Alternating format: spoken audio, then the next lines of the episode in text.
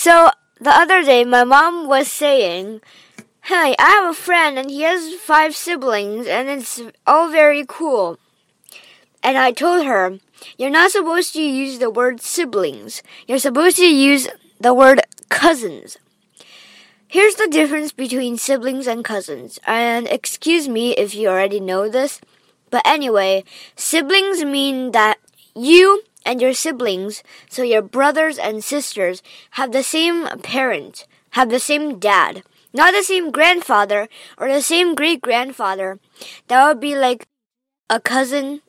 A cousin is when your dad or your mom's brother or sister had your son or daughter, and you could call she or he your cousin. So cousin doesn't uh, have a category male cousin or female cousin. But sibling, there's brother and sister. Brother is male, but there's no age. In Chinese, there is a difference, but in English, there isn't.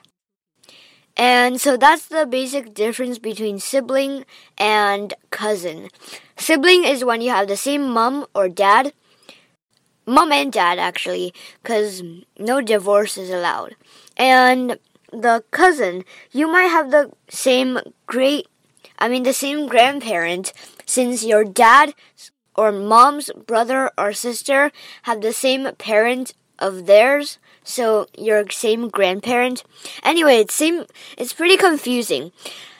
Drawing a family tree will be better. So it should look like that your cousin's the same age as you, but not so. So for example, your cousin and you should have sorry, I have a sore throat today. Your cousin and you should have 8 year or 10 year difference in age. But in sibling, your parents might not want to have you, you different. Maybe three or four or even two years. And yeah. So that's the difference. Goodbye.